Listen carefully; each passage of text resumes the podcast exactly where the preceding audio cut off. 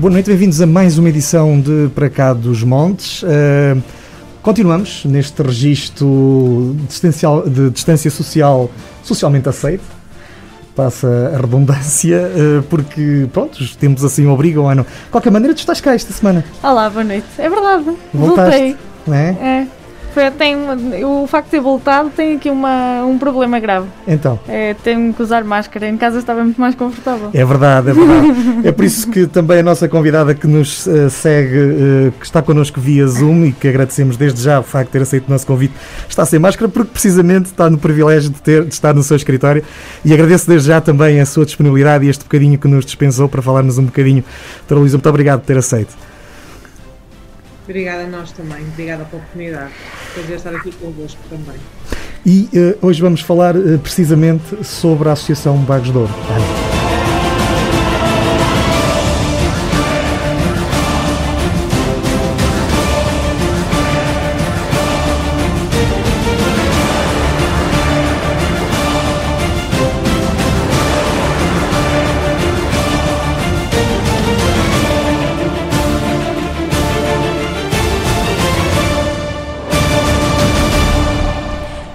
Amorim tem uma vida dedicada ao turismo, à gestão, à hotelaria, ao marketing. Apaixonou-se pelo Douro, onde, em 2005, praticamente inaugurou o conceito de enoturismo no nosso país, com o primeiro hotel do vinho a integrar um roteiro mundial, com a Quinta Nova de Nossa Senhora do Carmo. Seguiu o Sudão e agora o Alentejo. Apesar desta ligação à terra, ao vinho e à vinha, a grande marca que está a deixar na região está também relacionada com a Associação Bagos Douro. E é esse o tema da conversa de hoje. Luísa, diz na apresentação da Associação Bagos Douro que está disponível no site que tudo começou com um sonho. Qual é esse sonho?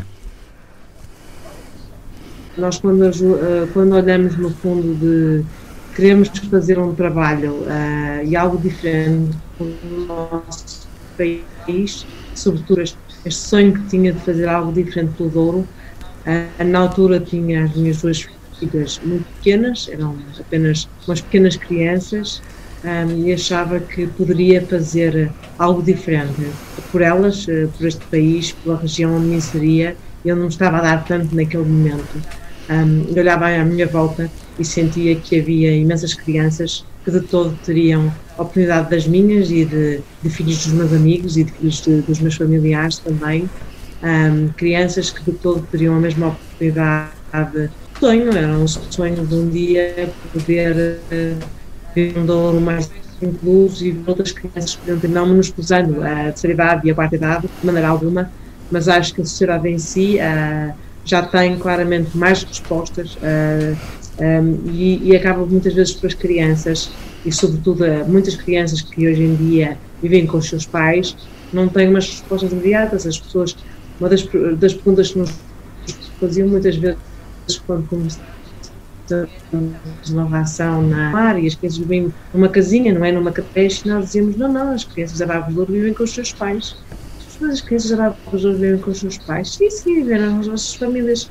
E, portanto, são crianças que vivem com as suas famílias, só que são crianças que muitas vezes não têm o acesso que outras crianças têm. Portanto, o que nós fazemos é um pouco este, este apoio, este acompanhamento, este quase silencioso deste percurso escolar até à inserção na sua vida ativa. Portanto, acho que é um trabalho muito meritório de toda uma equipa que é constituída em comunidade, nos conselhos, também com os municípios, com as diferentes instituições. É uma associação 100% privada, com o apoio de toda a comunidade, de várias empresas, de várias pessoas a nível privado, que apoiam famílias, apoiam de jovens que já estão no seu primeiro dia a dia de trabalho. A Vagos de Ouro este ano completou em, em agosto deste ano 10 anos e, portanto, é muito bonito poder olhar para um trabalho destes e poder ver que em 10 anos conquistamos tanto trabalho com muitas crianças Uh, algumas delas, uh, de facto, ainda vamos a meio do percurso, outras já começaram o seu percurso profissional, é muito interessante. E é muito interessante perceber que há tantas outras que nós podemos vir a ajudar. Uh, é um trabalho que não se vai fazer, não, não se faz de um dia para o outro, vai-se construindo. já estamos em, em seis conselhos, vamos para mais, mas hoje já estamos praticamente a trabalhar em, em muitas A segunda pergunta, eu estava a perguntar o porquê de implementar este projeto no Douro. Olha, por vários motivos. Primeiro, porque claramente portanto, era, era uma, uma, área que eu estava a desenvolver o meu trabalho. Portanto, tive o privilégio de conhecer o Padre Amadeu na Fundação Museu do Douro, uma pessoa de quem gostei muito e achei que realmente podia ser um bom parceiro, entre aspas, para este tipo de aventura, não é? Portanto, era uma pessoa de facto de confiança, era uma pessoa que socialmente conhecia muito bem a região de Macau do Douro, estava ligado a imensos projetos, portanto, deste género no Douro, e portanto seria uma pessoa conhecedora desta área, portanto, área que eu completamente desconhecia, que pronto, compreendo que uma pessoa possa ter a vontade, mas daí a estar à vontade numa área social vai uma grande diferença, não é? Claro. Portanto, isto é uma área nova entre uma pessoa querer ajudar ou saber ajudar vai uma grande diferença, não é? Eu tenho uma pessoa que diz que um, a fazer é fazer bem feito, não é? Portanto, vai uma grande diferença, realmente vai. E, portanto, e também depois começamos a ver que, de facto, o Douro tem índices de pobreza elevadíssimos, não é? Portanto, trata-se de uma das regiões da Europa mais pobres uh, e, portanto, há toda uma pobreza escondida e toda uma pobreza escondida que se, esconde atrás deste património uh, mundial da Unesco que as pessoas conhecem e talvez por ser uma região de montanhas e uma região entre vales, uh, as pessoas, portanto é tudo muito bonito, o romance do vinho, mas por trás há toda uma, uma população muito isolada, com, com difícil acesso à educação, com um passado e um histórico muito ligado à indústria vitivinícola e, portanto, com uma cultura muito abaixo do normal. E, portanto, aqui há, há déficits educacionais e déficits culturais abaixo também do normal e, portanto, acho que Vaclur não poderia ter sido a melhor região do país que nesta. Portanto, acho que em conjunto desenhamos este projeto e foi-se desenvolvendo e acho que se provou, à medida do, do tempo, que, que, realmente não poderia ter sido em melhor lugar. Portanto, o projeto também se foi desenvolvendo ao longo dos anos e, e, cá estamos, ao fim desses 10 anos, com uma metodologia própria que fomos desenvolvendo e que sentimos que ao longo do tempo tínhamos necessidade de criar uma metodologia específica, porque ninguém nos ensinou a fazer, não é? Portanto, isto é como nós chegamos a uma floresta e não sabemos para que caminho é que vamos, não é? Portanto, o, não, estava, não estava um caminho decifrado, foram, foram colocados imensos desafios, nunca ninguém tinha feito um trabalho destes, uh, nem nenhuma instituição, e portanto. Uh, fomos, fomos tendo diferentes desafios e, e fomos vendo as coisas, foi-nos foi ditando as regras e fomos falando com estes, com aquele, eh, não havia um caso igual ao outro e, portanto, também o, nós, nós no fazemos um trabalho de muita proximidade e, portanto, o que nos difere também das outras instituições é que realmente nós, além de fazermos um trabalho próximo, próximo das famílias, próximo também das escolas da comunidade, hum, há muitas outras coisas que nós deixamos lá e assumimos que não fazemos, porque o que, o que está, às vezes, não é errado, mas o que está, eu diria, menos próprio é as instituições eh, não terem um foco, não é? Portanto, eu acho que nós não temos que partir para o terreno com a ambição de queremos fazer tudo. Eh, porque se fazemos tudo, não fazemos nada. E por isso é que há e tem que haver instituições preparadas e serem especializadas. E nós somos, temos a nossa especialidade, nosso foco é na área educativa e é por isso que trabalhamos tão bem com outras instituições que têm focos noutras áreas. Portanto, eu acho que ninguém se atropela e todos conseguimos trabalhar em conjunto em prol destas crianças e em prol, claramente, na competência parental destes pais. E, e acho que conseguimos alcançar resultados porque nunca nos desviamos da nossa verdadeira função e da nossa missão. E isso acho que é muito importante. Mas eh, deixe-me que lhe pergunte, como é que uma empresária uh, das mais relevantes que temos no nosso país acaba por arranjar tempo para se dedicar a um projeto desta natureza e com esta complexidade? Olha, porque adoro. Sou uma pessoa humanamente muito melhor. Acho que acho que cresci imenso com este projeto de trabalho estou. Digo, acho que uma pessoa muito melhor.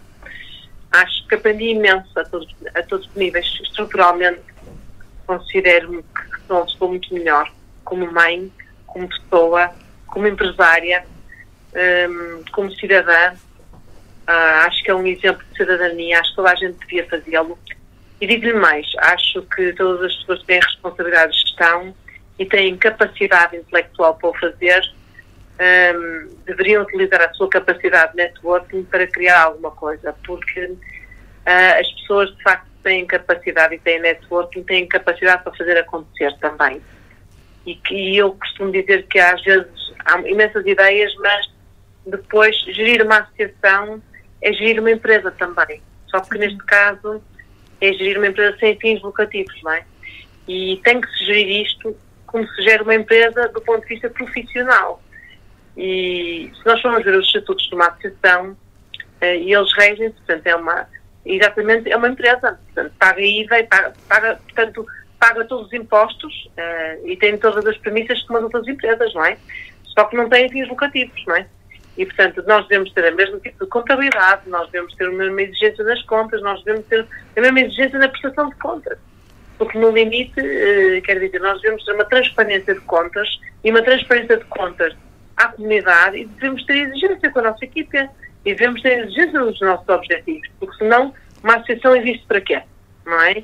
É não pode haver baldas, quer dizer, não pode haver objetivos que sejam uh, amolecidos, quer dizer, nós temos que ter desafios, nós temos que ter objetivos, nós temos que ir todos os dias mais longe como associação. Eu acho que isto é extremamente importante, não é? Porque senão existimos para quê? Eu acho que uma associação tem que existir para fazer a diferença. E acho que isso é um sinal de credibilidade, não é? E, portanto, para nós, a Associação Bagos é um desafio muito grande. É um privilégio poder ver uma, uma boa equipa todos os dias a sorrir, com a sensação de que, pronto, do sucesso, do, do dever cumprido, e eu acho que isto é extraordinário. Eu nunca pensei que poderia aprender tanto numa associação, e é extraordinário. Toda se me engana, muitas vezes eu vejo pessoas que não sabem muito bem o que é como fazer, e gostavam de fazer voluntariado, não sabem muito bem. É extraordinário. Portanto, e depois às vezes as pessoas acham que pronto, é só ajudar, quer dizer, uns, uns podem ajudar na parte da gestão, outros podem ajudar na parte de cuidado, outros podem dar donativos financeiros, cada um tem jeito para o que tem e, portanto, uh, certamente que cada um descobrirá para que, para que é que serve, o que é que pode fazer de diferente. Mas podem-se fazer projetos interessantíssimos e acho que Portugal e qualquer, qualquer país precisa. Eu sou muito apologista de ajudar o próprio país. Pronto, sou muito apologista, nunca fui muito apologista de, de ajudar os estrangeiros porque eu acho que cada país deve se ajudar a ele próprio. Eu não tenho nada contra ajudar estrangeiros, também de vez em quando ajudam, mas eu acho que nós devemos ajudar nós próprios, porque eu acho que cada país deve ser autossustentável.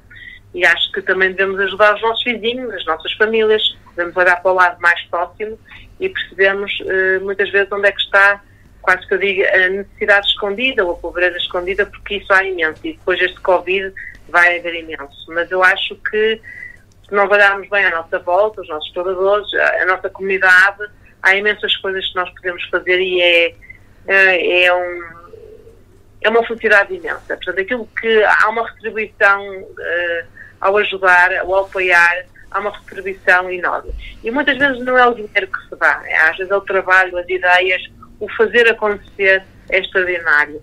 É extraordinário ver isto a crescer. Nós, um, ehm, nós uh, fizemos acontecer, começamos por muito pouco, uh, com poucas crianças, e hoje é uma imensidão de gente a ajudar, porque também temos aqui um princípio de sustentabilidade da Vagos de Ouro. A Vagos de Ouro não é o Luís Amorim, não é o Padre Amadeu, porque nós temos um princípio de sustentabilidade muito forte, porque, repare, uh, se a Vagos de Ouro está sendo só numa pessoa, só está sendo só numa empresa, não é suposto que a Vagos de Ouro acabe quando as pessoas acabarem, não é? Portanto, é importante que a Barcos de Ouro e outras instituições encontrem os seus próprios mecanismos para que no futuro possam continuar e possam ser sustentáveis para as gerações vindouras, não é? Eu acho que isso é muito importante, quer do ponto de vista financeiro, quer do ponto de vista de trabalho para si. Portanto, eu acho que tem que ser um bocadinho, esse trabalho tem que perpetuar e tem que sempre perpetuar no futuro, tem que ser sustentável. Nós, cada vez que pensamos aí para um conselho novo, temos que fazer um trabalho uh, uh, com dois anos de antecedência para que os meninos que já estão apoiados não sofram qualquer problema em que os novos que vão ser apoiados, em que os que estão para trás, que não sejam, não, não, não, não tenham qualquer problema de sustentabilidade, para, porque é um processo longo, não é? Estamos a falar de crianças que ficam 10, 15 anos connosco ou até mais, não é? E, portanto, nós queremos que tudo isto corra bem, não é? E, portanto, às vezes aqui há apoios que nós não deixamos de dar às famílias. Portanto, isto estamos a falar de apoios, nós nunca damos dinheiro a uma família, portanto, damos outras coisas, mas não é o dinheiro em si, não é? Portanto, nós também, nós, como eu digo, nós não, nós ensinamos, de facto, estas crianças e estas famílias a pescar, a ir mais longe. ensinamos claramente a terem ritmos de vida, ensinamos a que tenham um emprego, a que possam mudar a que possam mudar o seu futuro e, e, e é mudar o seu papel na sociedade. E, portanto, acho que é um trabalho interessantíssimo. Um, confesso que para aí há talvez aí uns, uns seis anos um, me bateu uma, na minha consciência um, como se diz, um rebate de consciência muito grande, porque comecei este projeto, como toda a gente começa a criar um projeto nesta área social, de uma maneira carinhosa e amorosa, com muita paixão e muita vontade de querer mudar. Mas de repente isso começa a ficar grande, não é? E depois nós pensamos que uma coisa é o nosso controle com os nossos filhos e os nossos familiares. Outra coisa é estarmos a mexer na vida dos outros e na expectativa da vida dos outros e de repente, quando damos por ela, são muitas vidas, são muitas expectativas e são muitos futuros, não é? E dizemos assim, então e se nós não aguentarmos e vamos, vamos o que é que vai ser da, da expectativa, dos sonhos? Já não é o meu sonho, é o sonho, os sonhos destas pessoas. Não é? O que é que vai ser disto? Uh, o que é que vai ser destes sonhos? E se nós não vamos conseguir corresponder a estes sonhos todos? O que é que eu criei? E confesso que de repente até me assustei. Um, e foi aí que começamos a pensar uh, na sustentabilidade disto tudo e disto claramente ser mais rígido, não estar tão, tão, tão ligado só ao Luís Amorim, entrarem mais pessoas, mais empresas, mais, mais pessoas a ajudar mais famílias. Portanto, nós gostamos de ver muito a Vagos de Ouro assim, que no fundo que não é um projeto uh, desta ou daquela empresa ou desta ou daquela pessoa, e que é um projeto claramente comunitário, onde inclusive várias pessoas podem ser, nós temos um, um, um cenário que é uma pessoa, uma família pode ser amigo de Vagos de Ouro, em claramente ajuda, no fundo, a que uma criança possa percorrer um percurso escolar e esse apoio claramente vai para ajudar esse, essa criança e, esse, e depois há um, há um feedback trimestral em que as pessoas participam, no fundo, desse feedback ao longo do percurso escolar e é muito interessante, também apoiar bolsas universitárias, acho que é muito interessante uma família inteira, ou imaginamos uh, duas famílias, ou um grupo que pode apoiar, de facto, um percurso escolar. Tem sido um trabalho, acho, muito interessante. Olha, eu tenho aprendido muito e acho que todo o corpo diretivo que está connosco, acho que os colaboradores que estão connosco, tem sido um trabalho muitíssimo interessante. É? Nós sentimos aqui, uh, há um contentamento muito grande, há muitos sorrisos na Vagos do Ouro, é um trabalho muito bonito de desenvolver. Eu acho que já respondeu a grande parte das nossas perguntas. e isso é bom. uh, mas eh, uma, uma das coisas que eu lhe queria pôr, é, queria que falasse um bocadinho, era sobre o compromisso que é realizado entre a associação uh, e uh, as crianças que vocês acompanham.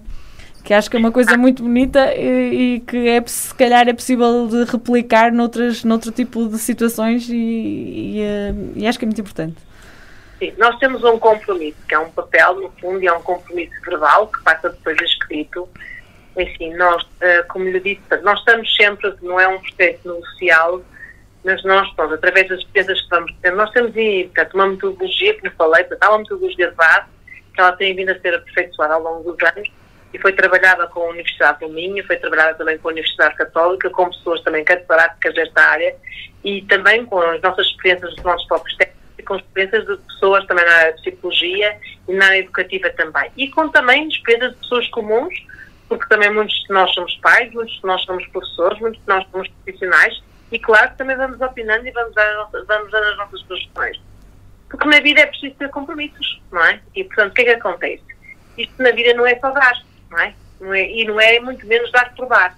E o que sentimos muitas vezes nas instituições é que dá-se muito, dá-se muito e pede-se pouco em troca. Pronto. E então, nós sentimos muito no início do trabalho, nos primeiros dois anos, nós íamos às famílias e, e as pessoas pediam. Ora, costuma-se dizer em português que pedir não custa, não é?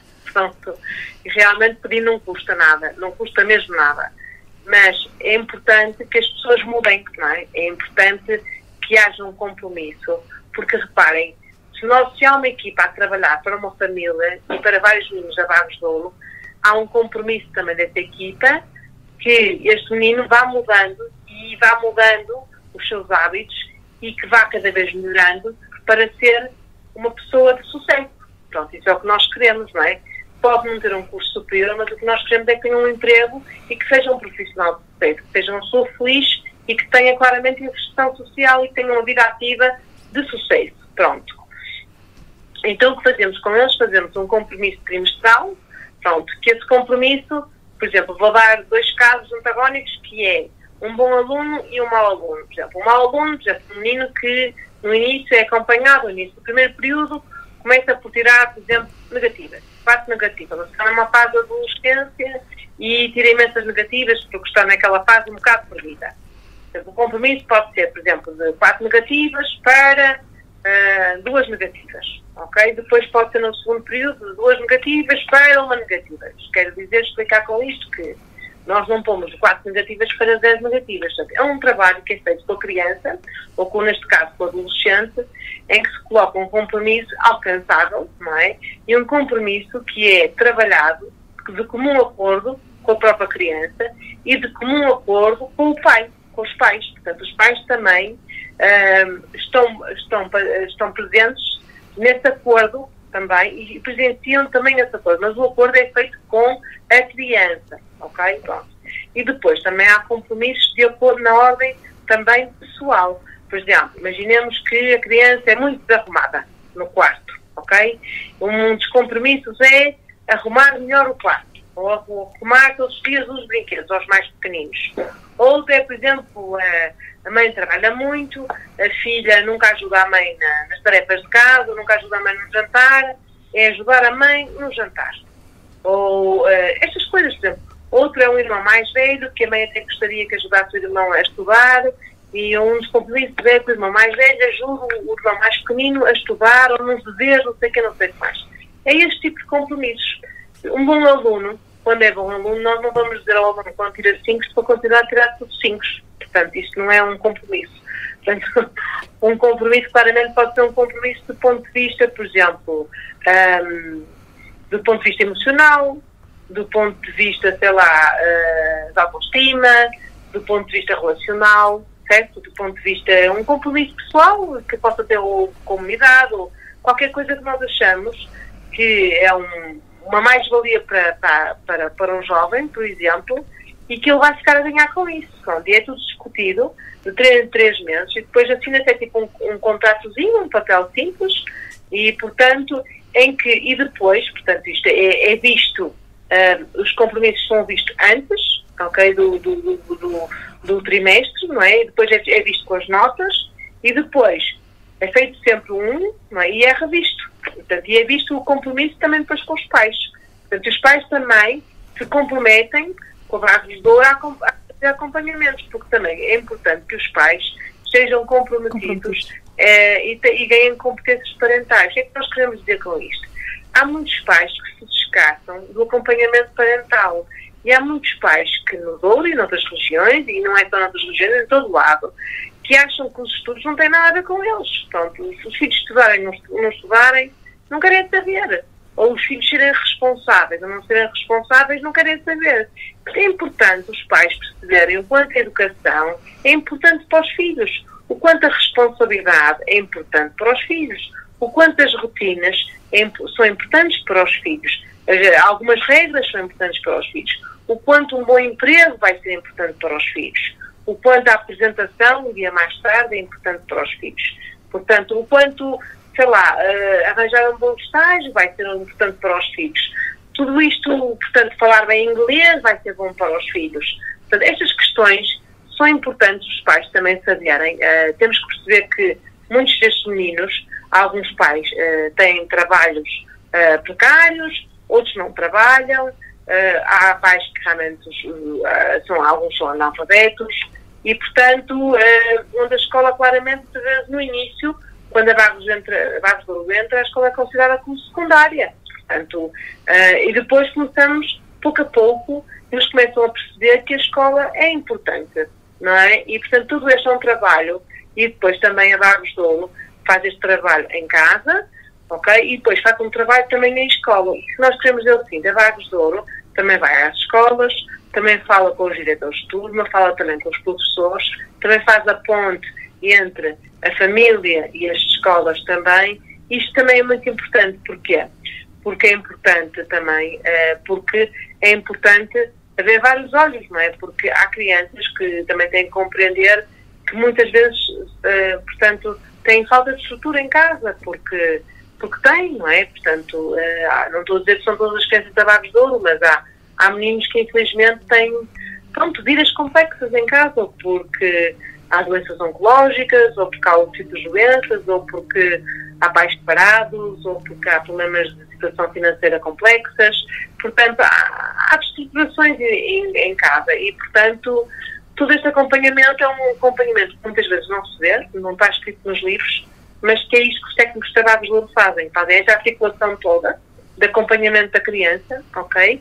Desde criar também, por exemplo, uh, apoios ao estudo, uh, desde também ajudar nos processos, claramente, pronto, a, ajudar a escolher também os cursos, uh, desde o apoio também à Universidade Júnior no verão, os apoios também, por exemplo, de pequenos estágios no verão, depois temos, temos também semanas de take action, que é no fundo os mais velhos vão, por exemplo, para uh, 3 a 5 dias, vão experienciar também uh, pequenos, pequenas áreas profissionais, um, têm contactos com hotéis, têm contactos com pequenos com profissionais de referência para ver se gostam mais desta área ou se gostam mais daquela área. Então, nós fazemos imensas coisas, ajudar os jovens a abrir a cabeça, não é? E perceberem mesmo o que eles gostam, não é? Eu acho que também é muito importante. E, portanto, eles nunca se sentem sozinhos, não é? Portanto, nós queremos que eles tenham sucesso e, e acho que eles sentem essa confiança também a nós sem nós nunca nos sobrepormos, porque acho que não devemos tomar esse papel, não é? Porque eles são independentes e acho que eles sabem muito bem pensar por eles, mas eles sentirem que, no fundo, que se precisarem, nós estamos sempre lá. Às vezes ainda são estudantes universitários e, e ainda contam connosco, e às vezes já estão a trabalhar e ainda contam connosco também. E depois também há aquele fenómeno também muito engraçado, quando já estão adultos, também sentimos que ajudou também os mais pequenos, que também passa por esse processo, que também é um processo muito interessante. Nós uh, temos também trabalhado muito a filosofia nos últimos anos, que é, é, tentamos cada vez menos trabalhar aquela filosofia do coitadinho, não é? Porque nós podemos ter jovens mais, mais jovens e crianças credenciadas, claramente, pronto, para ser um menino ou um jovem base de ouro, temos, têm que ser uh, crianças com rendimentos menores, evidentemente, mas uh, não é por isso que vamos ser todos uns coitadinhos, não é? Eu acho que, pelo contrário, eu acho que devemos ser é uma oportunidade que vamos dar e podemos ser todos uh, meninos e jovens de sucesso. E é esse espírito com que queremos trabalhar todos os dias. Vamos continuar a querer saber um bocadinho mais sobre a Associação Vagos de Ouro. Neste momento é tempo para darmos o nosso habitual olhar pela região. Voltamos já a seguir.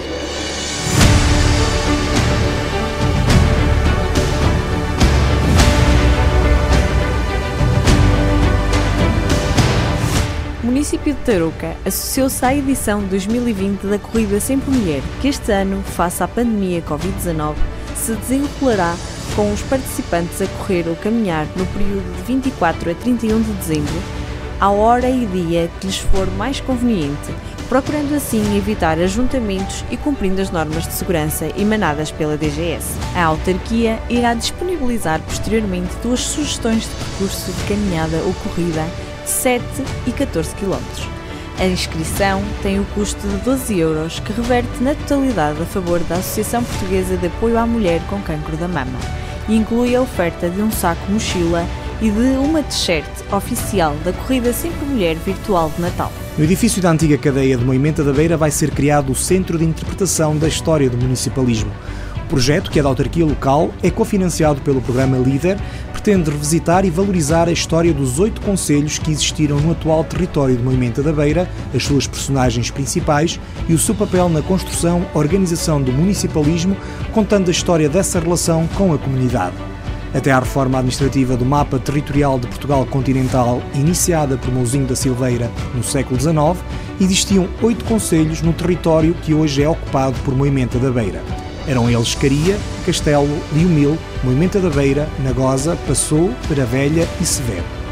A exposição Nove Meses de Inverno e Três Meses de Inferno, de João Pedro Marnoto, estará patente no espaço Miguel Torga a partir do dia 14 de novembro de 2020 e até 6 de janeiro de 2021. A entrada é livre. No passado dia 18 de novembro, a Comissão de Proteção de Crianças e Jovens de Mesão Frio assinalou o Dia Europeu da Proteção das Crianças contra a Exploração Sexual e o Abuso Sexual, comemorado anualmente por decisão do Conselho da Europa, para lembrar que, em média, uma em cada cinco crianças são vítimas de alguma forma de violência ou exploração sexual. A CPCJ de Mesão Frio, à semelhança de anos anteriores, associou-se à Comissão Nacional de Promoção dos Direitos e Proteção das Crianças e Jovens e difundiu, junto da população mesãofriense, informação alusiva ao assunto em debate, assumindo o papel de dinamizar e divulgar as atividades referentes como forma de promover os direitos das crianças e jovens e prevenir situações de maus tratos.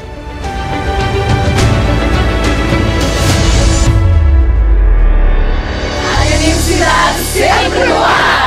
Estamos então de regresso para a segunda parte do nosso Para Cá dos Montes. Hoje, para Cá dos Montes, estamos a falar da Bagos de Ouro. Temos connosco Luís Amorim, a direção desta associação que atua aqui na, na região e atua, como já há pouco disse, há 10 anos. Portanto, já são 10 anos de atividade. Uh, já acompanharam muitos casos ao longo destes anos. Uh, eu perguntava-lhe, tem sentido alguma evolução nas dificuldades que, vos, que se vos deparam no acompanhamento que fazem?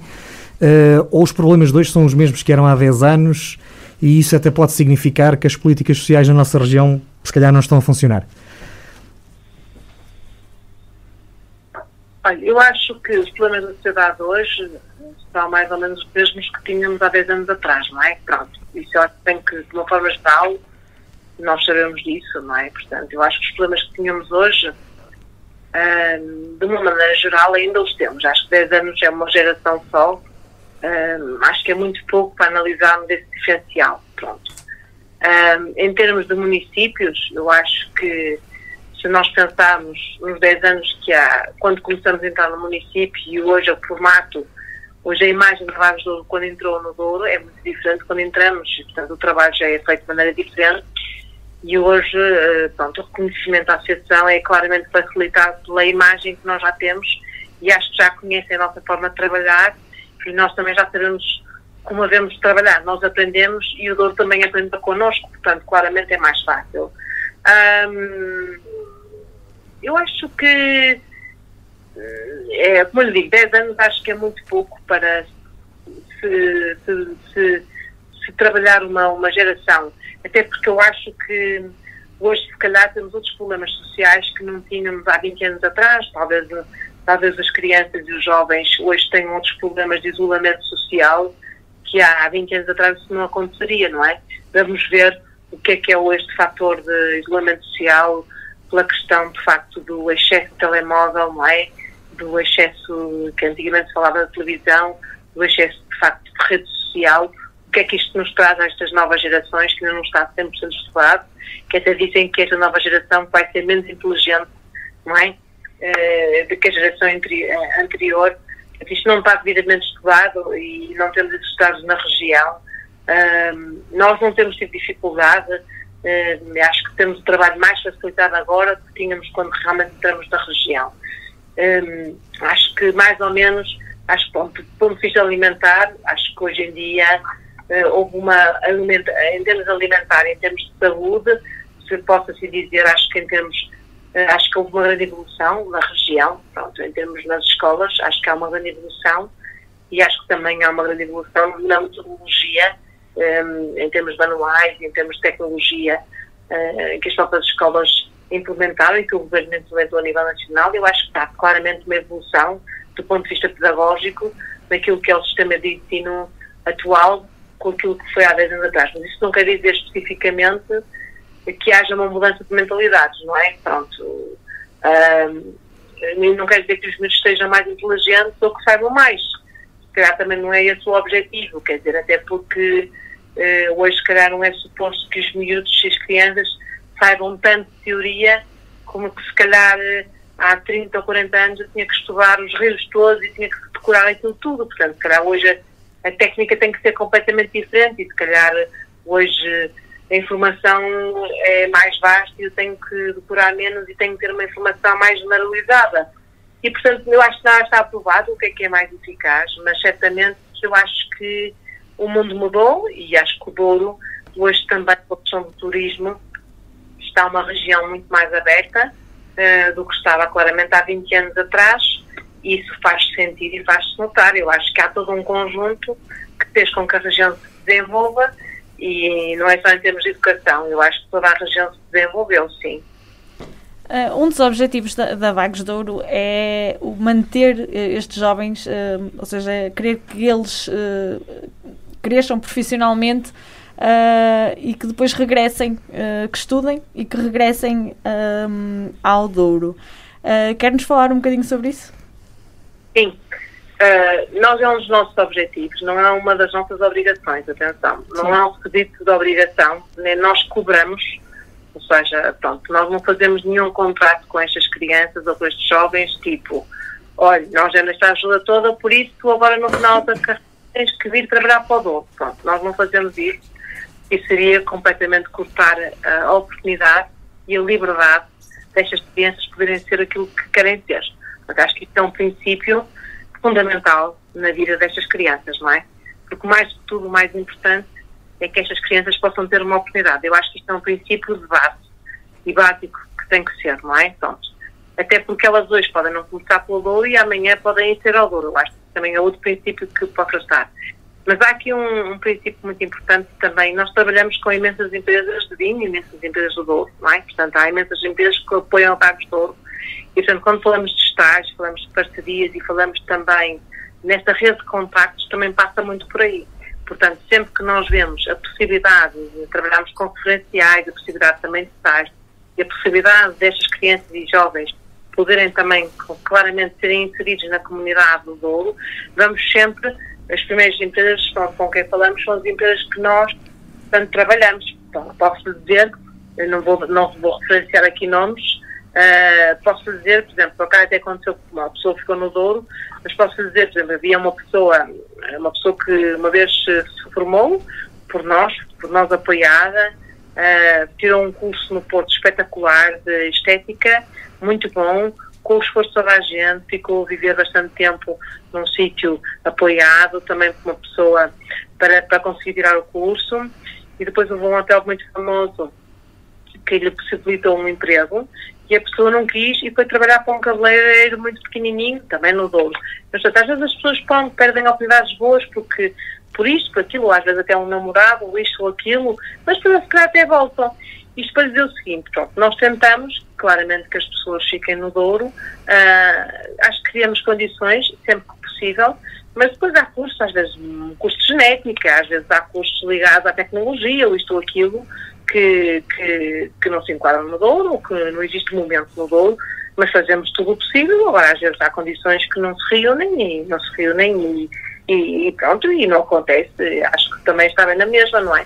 E, e, pronto, e nós continuamos cá na mesma e eles já sabem que se precisarem de alguma coisa, cá estamos na mesma. Não, também há sempre a esperança deles voltarem, porque a família também está cá e às vezes as namoradas também estão cá e, portanto, nunca se sabe, não é? A verdade é que, Dr. Luís, o, o Douro é um sítio onde emprego qualificado, que é a partir daquele que às vezes mais atenção possa gerar ou, ou mais interesse possa gerar por quem atinge alta qualificação, o Douro não tem muito, não é? Eu acho que cada vez tem mais, nós sentimos isso. Portanto, cada vez há mais empresas a trabalhar no Douro e cada vez nós vemos isso em termos curriculares e quem está a investir no Douro, cada vez há mais empresas a investir no Douro e cada vez nós sentimos mais necessidade de recursos qualificados no Douro, não é? Até tipo, há uma dificuldade, às vezes temos dificuldade de, de contratar recursos qualificados no Douro, não é? Também há que cada vez que é mais contrato e muitas vezes tem que ir recursos qualificados fora porque não há recursos qualificados na região. Também. Também acontece, é verdade. É, acontece. É? Pronto, e portanto eu acho que temos que dar tempo ao tempo e essas pessoas depois acabam por regressar novamente, não é? Mas, uh, portanto, como... outra como empresário, acha que o Douro algum dia vai conseguir diversificar mais esse trabalho qualificado? Porque ele de facto existe, mas é, acaba por andar ali muito à volta do, do, vinho, do turismo e mais uma outra atividade. Eu, eu vou dizer, eu acho que o Douro nunca vai ser o Porto, nem nunca vai ser Lisboa, mas há, há, há algo. Assim, eu acho que é muito importante a parte do turismo. Para, eh, eu estou no, no Douro há, há alguns anos e como referenciou no início da sua entrevista, pronto, a questão do enoturismo. O enoturismo é, é uma atividade muito poderosa, não é? E, portanto, eu, nós quando começamos a trabalhar, por exemplo, posso dar um, uma ideia, nós, nós na parte da hotelaria nós trabalhamos com, nós a parte da lavandaria não temos lavandaria interna, subcontratamos a parte da lavandaria toda. E hoje, aquilo que era, que era um serviço impossível, que era até difícil termos esse serviço, já fazem para uma série de empresas, era um serviço que nem existia. Antigamente não havia quase quem entregasse carne nem peixe, e hoje em dia já há uma série de pessoas. Portanto, há uma série de serviços e uma série de microempresas que vai nascendo, correto? E uma série de empreiteiros, há uma série de quer dizer, há uma série, portanto, nós quando começamos não havia uma empresa de barcos, quase, de barcos pequeninos, nem de táxis, não havia restaurantes há uma série de microempresas que vai, vai existindo, quer em, em pequenas indústrias, serviços, uma série de coisas que vão e vão, e com isto vai, hoje começa pequena, amanhã já é maior, não é? E, portanto, eu acho que a região está a crescer, claro que vai crescendo aos bocadinhos, não é? Mas acho que está a começar a haver investimento, inclusive, basta olhar para as áreas industriais, uh, municipais e perceber que as áreas de Vila Real, as áreas de Sabrosa, são as mais as do meu lado, correto? Um, estão, os armazéns estão quase cheios, tá? portanto, uh, alguma coisa se passa é porque as pessoas estão claramente a investir. Muito bem. Uh, o que é que se segue para a Vagos de Ouro nos próximo, no futuro próximo? Projetos? Olha, os projetos da Vagos de Ouro continuam muito nesta linha, portanto, nós vamos continuar a crescer em crianças e a crescer em conselhos e, portanto, e a estruturar cada vez mais. Portanto, nós temos um modelo de crescimento que passa sempre portanto, mais ou menos de 3 em 3 anos, com a expectativa de crescimento, mais ou menos de 3 em 3 anos, tentamos, se conseguimos sempre, mais dois novos conselhos, não é? E nós achamos que mais ou menos eh, por cada conselho poderemos ter aí entre 15 a 20 famílias, mais ou menos, portanto 15 a 20 meninos, portanto, ou 15 a 20 famílias, tendo que Há famílias que podemos um, ter um ou dois meninos, porque há muitos meninos que também têm irmãos, não é? Portanto, também acabam por ser baguitos de ouro, não é? E, portanto, será esse o nosso crescimento. O nosso objetivo é conseguirmos trabalhar todos os conselhos do Douro. Doutora Luísa, chegou aquele momento em que nós lançamos um tema, uma personalidade, uma pessoa e pedimos uma palavra sobre. Ana, queres abrir? Uma palavra sobre América Mourinho.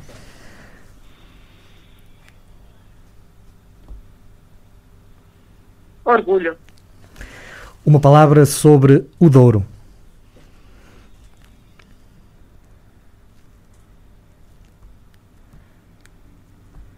Imenso. Um... Uma palavra sobre desenho e pintura. Como? Desenho e pintura.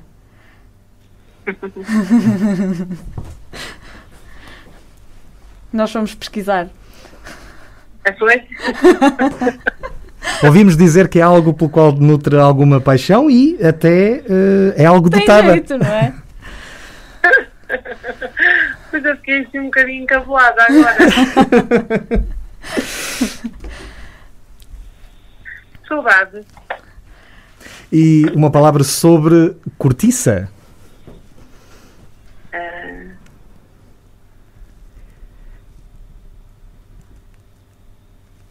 família. E acho que falta aqui uma uh, essencial, sobre, uma palavra sobre Vagos de Ouro.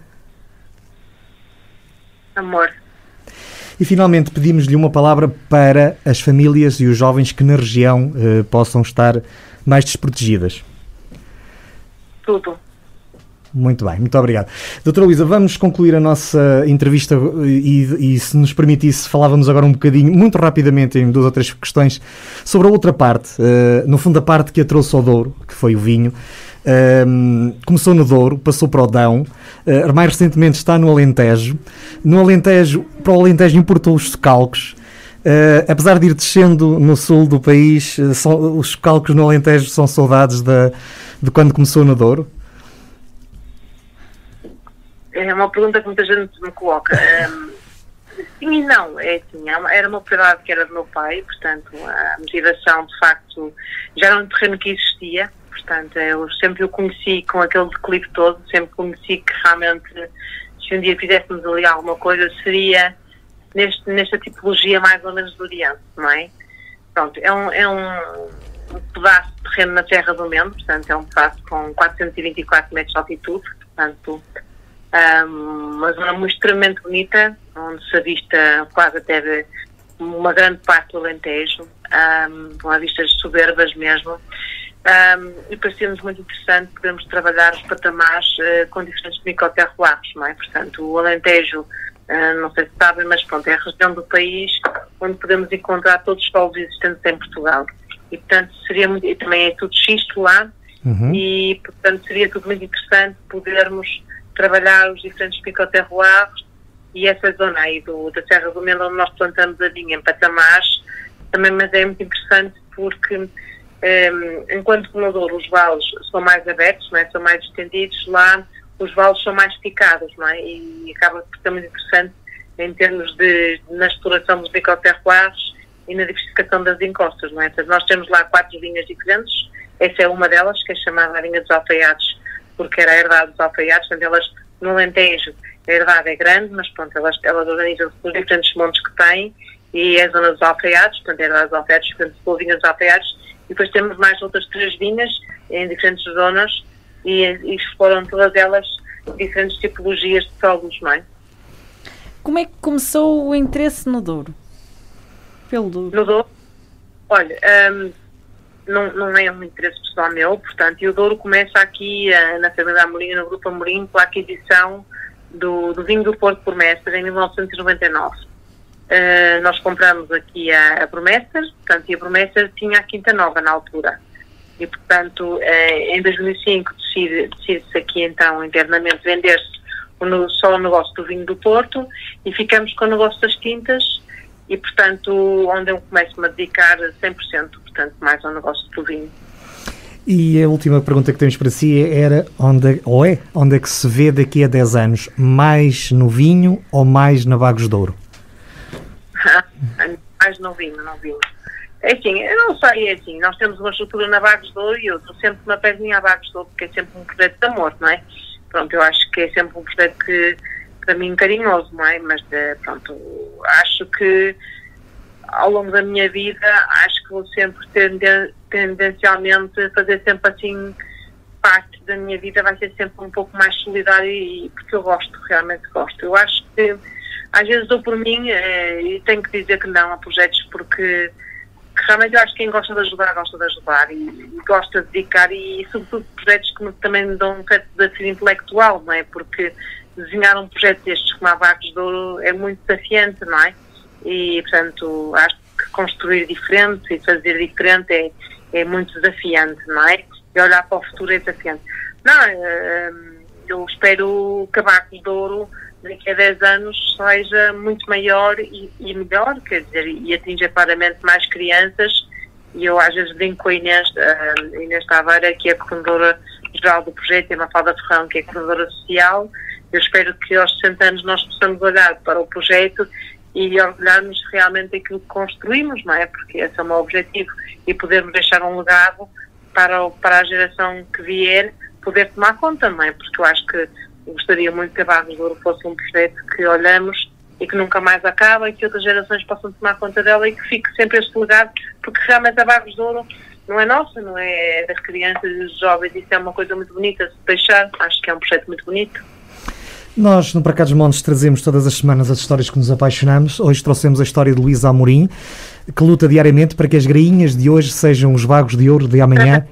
é este o lema da, da Associação. Doutora Luísa, muito obrigado por ter aceito o nosso convite e por ter juntado a nós.